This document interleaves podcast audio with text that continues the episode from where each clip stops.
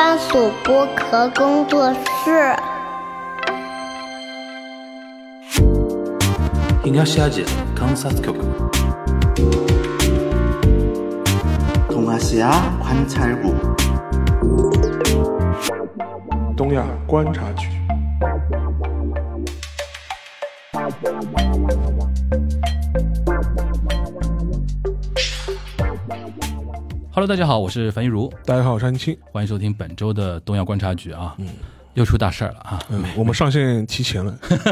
每次出大事儿呢，就是很多人现在都已经有一个呃，怎么说呢，一个文案的样式来艾特我了。嗯，就是樊老樊一茹不要再睡觉了，因为我每次不是节目上线都半夜上线嘛，然后我就去睡觉了嘛，然后中午起来什么的。樊一茹不要再睡觉了，日本又出事儿了，啊，这次又出一个什么事儿呢？就是上周，等于是上周，我们现在在录的时候是周日的晚上嘛，就是周六的上午。其实。就昨天，对，对啊，昨天的上午中午的那个样子。嗯，安田文雄在就是地方视察兼那个选举活动的时候，嗯。对吧？在和歌山县嘛，和歌山县的一个海港，对，对啊，海港的边上，然后在做，我看他的那个样子是在做视察，因呃，为他演讲，他是他当时是要准，备去演讲，对，他是准备去演讲，因为当时他去和歌山县县干嘛呢？他是要为当地的那个众议院补选对造势。对，因为最近日本进入到几个选举嘛，嗯。然后它分前半后半嘛，前半是一些地方首长选举，对，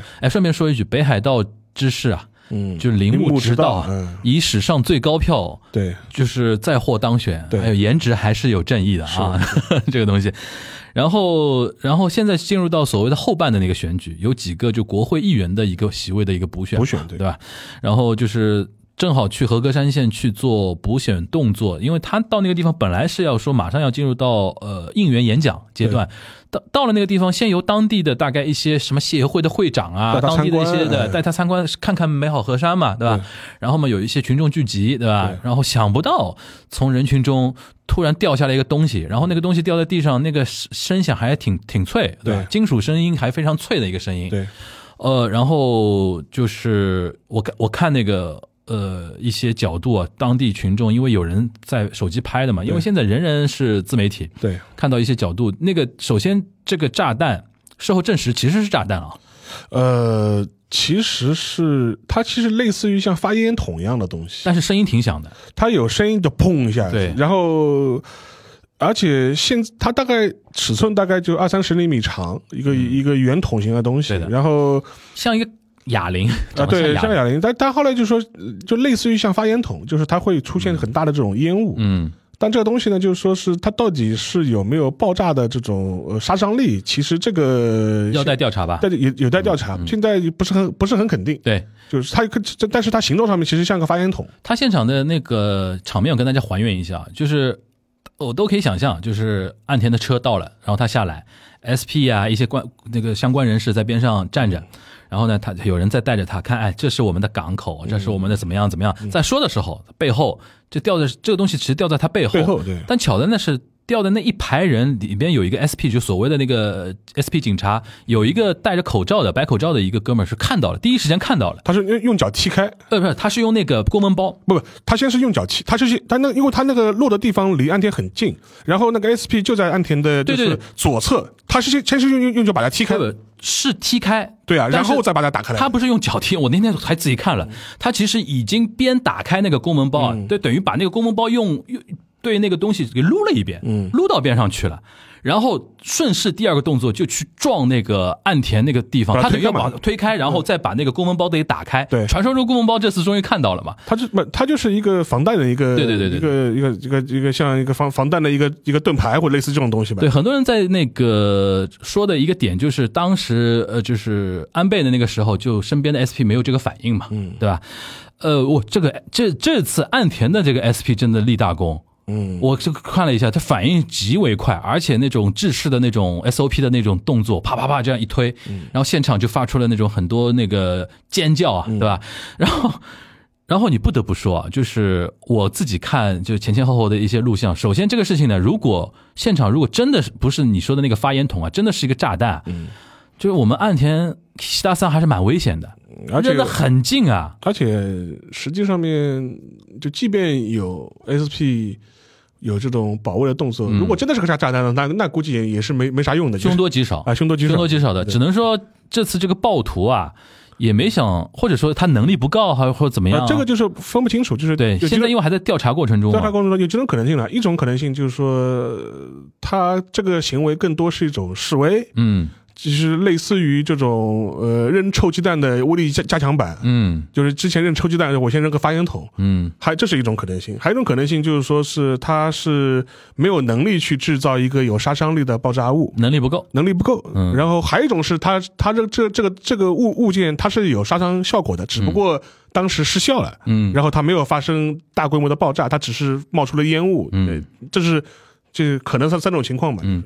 我看现场的画面，给我最大的一个感受啊，几几个点啊。首先，哎这次 SP 真的是非常非常反应非常神速。第二个呢，就是果然人到任何时候发生这种事，第一个时间的下意识反应都是去回头看，对，跟安倍一样。我们岸田西达桑也是回头看，然后看了一下，当时他回头看的时候，那个 SP 已经冲过来了，已经把他保护起来了。所以说，这次在互联网上对于这位 S SP 的那个就是人员还是交口称赞的。还有一个点啊，我真的服了，就是就日本人怎么那种防范意识差到这种程度啊？就是邵老师，你可以这样想啊，如果你是现场的围观群众啊，嗯，有一个东西啪掉在手枪边上，然后 SP 已经乱成这个样子，第一时间你是什么反应？你作为围观群众你是什么反应？嗯，讨厌。你应该逃吧？对。然后我看现场哦，没人逃的，嗯，现场老百姓都待在那个地方，而且那个哥们儿不是二十四岁那个犯人嘛，呃，现现在算嫌犯吧？嫌犯吧。嗯，他是在人群里面扔的嘛，然后他边上正好有一个穿着红色毛衣的一个奥桑啊，对。就一个鱼师啊，对。日本那种现在反正打鱼的年纪都普遍偏偏大啊，对。这个鱼师妈手脚也是快，直接一个锁喉直接锁，喉，对。然后还问他，我妈拿捏更多，就是你小子在干嘛？干嘛对吧？然后就直接把他摁倒嘛，对。即便这样，周围的人都不逃啊。嗯我说日本人你们是怎么想这个事情？如如果换成是在美国，这个事情肯定大家肯定四散逃去了，因为美国人对于什么枪击啊，对于这种恐怖袭击很敏感的嘛。嗯日本人即便有是去年安倍那个事情，到今年碰到这个事情，居然还不逃，嗯这是我非常大的一个感受啊。而且即便是这这一次事件，其实也暴露出他一些安保体系的一些问题吧。就是说，虽然去年出了那个安倍遇刺的事情，而且当时的所谓的警察厅，嗯也出台了一些所谓我们要规整的一些政策，就比如说原来的话，这一些比如说要人到了地方去视察活动啊，这些活动的话，它的一些保护方案是各个都道府县的。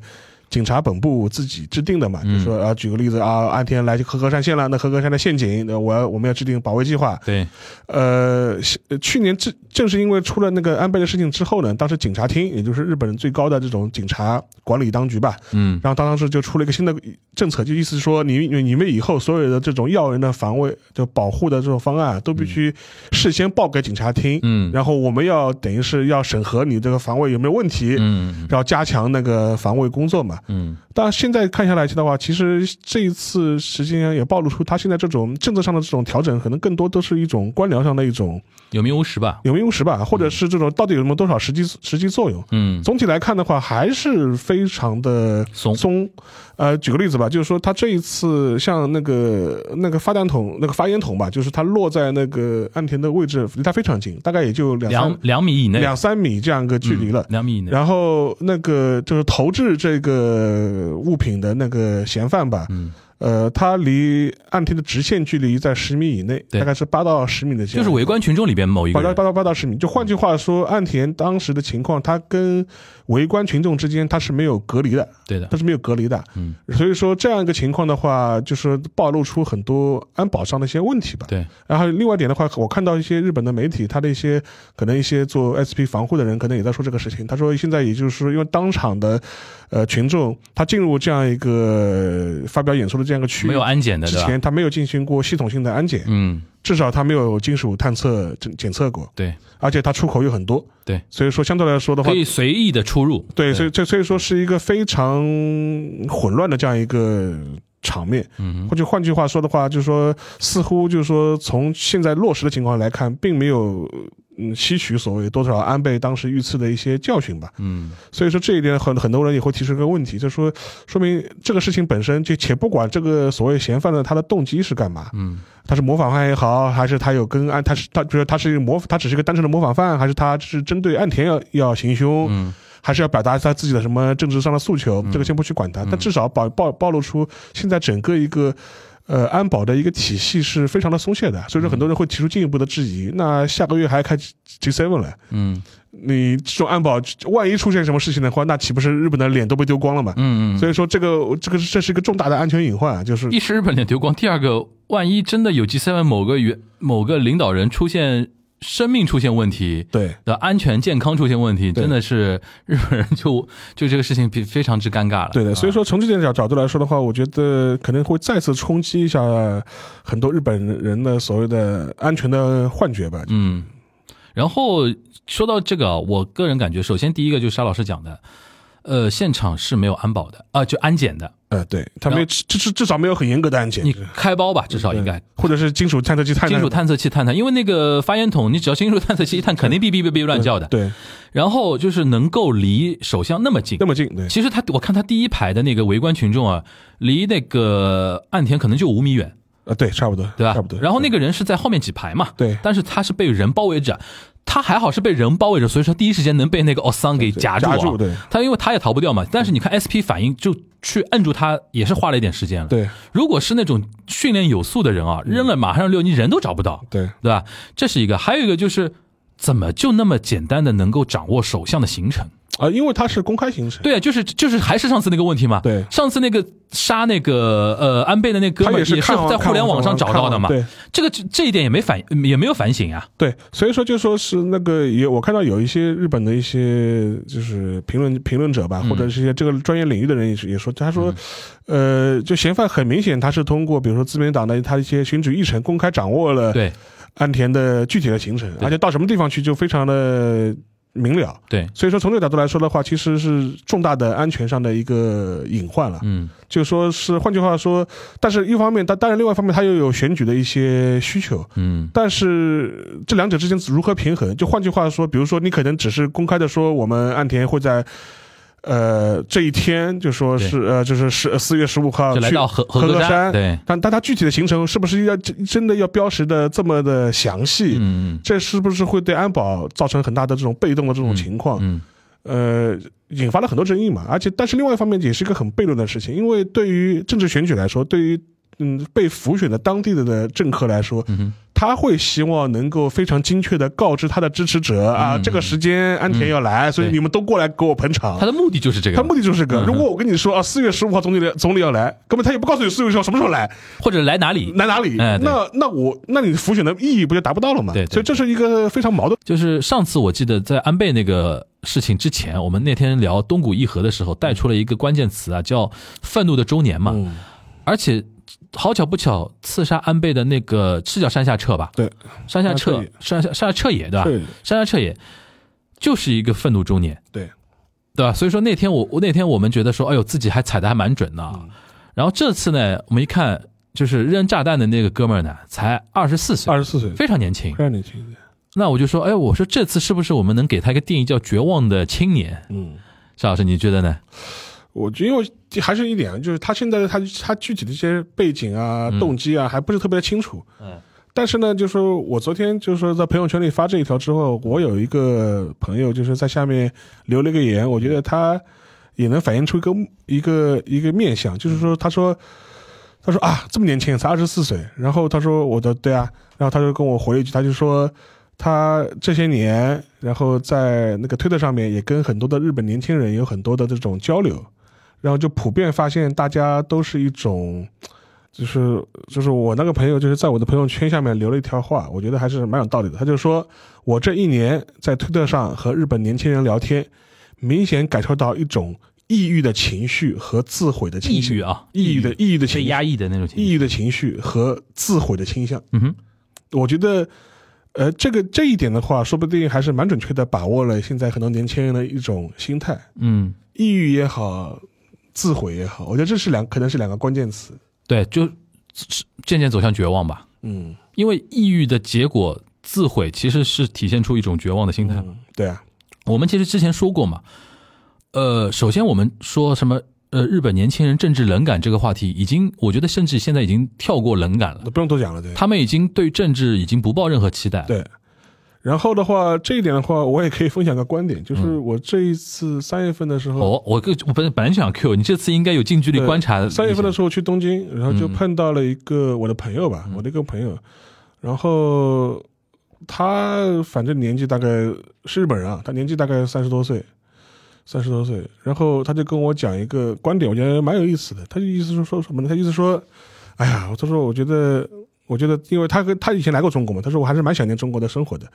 然后他说为什么呢？他说在中日本的话，他就觉得，他我们这些可能二三十岁的这批人就觉得，呃，没有能力改变一切事情，嗯，然后任何事情都改变不了。任何事情都改变不了。嗯然后的话，就是说是哪怕是所谓的这种什么政治选举啊什么的，呃，选来选去还是这样一个结果。他他不觉就不觉得就是说我政治参与能够改变任何事情。嗯然后我在他的就是就他意思说，他说我在我自己的就是呃就是那个所所工作那个机构里面，其实也是这样一个情况，就是反正这套行事规则也都是他们老一辈人定下来的。嗯然后呢，我们也改变不了，就只能这样机械的照搬的去执行下去。嗯哼然后他就觉得嗯非常没劲，嗯他就觉得还是在中国好。他说：“你看你们在中国对吧？就是他他就是他说虽然有的时候从站在站在日本角度上他来说，虽然乱哄有的时候会乱哄哄的对吧？嗯，但至少你们能改变一些改变一些事情。虽然是激动的大陆，对吧？对但至少是改变的大陆。对，就是有些事情你你们真的能改变。嗯然后呃，当然还后面的的话是他他的个人观点，嗯就是我也不是很同意。就是嗯你说他的概念意思是说，你看就你看你们的防疫政策对吧？嗯你看说变就变，他他他他他说，就说放到我们我放到我们日本对吧？当然那要变起来，那估计难就难得很对吧？他嗯当然这我觉得他可能是一个站在。呃，海海外他有一个滤镜的观察，对就未必是能够反映出实际的情况。对对对但他为什么会有这种反应？我觉得他也能反映出他的一种情绪。对，这个情绪是跟日本社会是息息相关的一种情绪。对，然后因为他三他应该也是做学术相关的一些工作，对，对吧？这个其实我觉得就很值得聊的一个点啊，就是呃，这里面有两两种东西，就是日本现在年轻人的那种精神面貌啊。你刚刚说从抑郁到自毁啊，这是一种，就是还有一种我想跟你聊的，就是前段时间啊，其实这个话题一直有人。少部分人吧在 Q 我，但一直没机会讲。前段时间日本发生一些就是跟互联网有关的，就是社交账号有关的一些，就是针对一家那个回转转寿司店的恶搞事件恶搞事件。对那个其实我很想跟大家提一提一嘴，因为一直没有很好的一个角度去切嘛。其实那个事情也能反映日本现在青年人的一种感觉，嗯，对吧？首先，自毁是一方面，第二个其实那种道德约束感的丧失，然后对于什么事情都无所谓，当然，我觉得东亚各国也不都一样，都一样。你也不要，你我觉得你我早晚和大小的关系。我我建议啊，就是有的时候你也不要嘲笑日本，说什么啊，你看什么人口又跌破八十万了，人口问题我们没有办法嘲新笑人家了，新新收新生人口跌破八十万了，什么人口创新低了。青年精神状态问题我们也不要嘲笑人家了。对我我我觉得就我觉得我觉得其实东亚东亚几个国家 差不多差不多的差不多，而且甚甚至在东亚几个国家，你觉得日本都算好的了，就是对对就他他的出生率在东亚三国里面排排排就是算高的啊，对，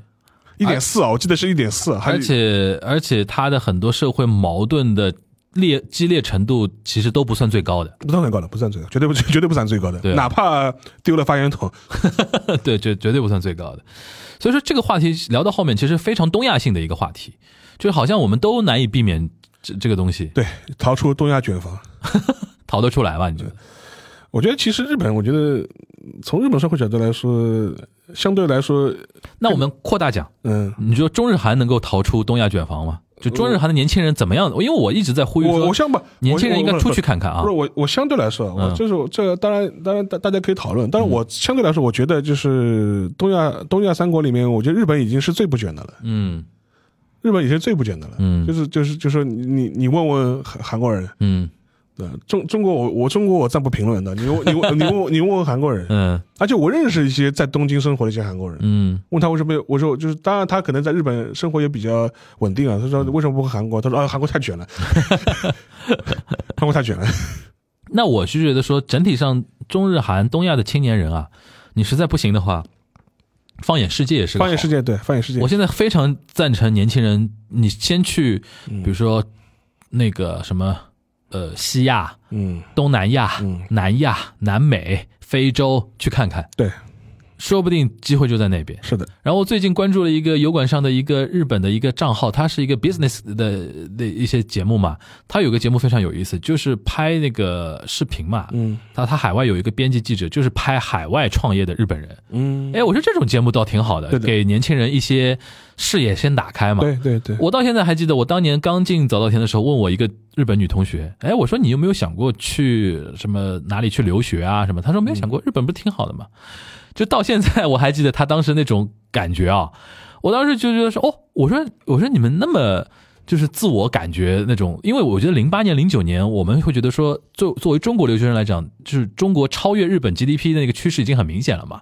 但是那个时代，日本还是非常年轻人还非常自信的对，哪怕是一些相对好的一些学校的一些人，我们不能说自大吧，相信还比较自信。嗯。现在我听说是说，现在在海外，尤其像那些海外名校的留学的外国留学生组成里边，日本人好少好好少好少，对。韩国人非常多，对。对吧？然后印度人就不说了，印度人非常非常之多的。呃但这一点就是也是客观印证我的说法，因为韩国卷啊，嗯对所以大家都出去啊。韩国人看透了，对啊，都卷啊。有一些人就看透，就往往外逃了嘛，对吧？不一一种是往外逃，嗯一种是海外留学生回国继续卷。啊啊啊！就海外也回来卷我们，对吧？那种感觉。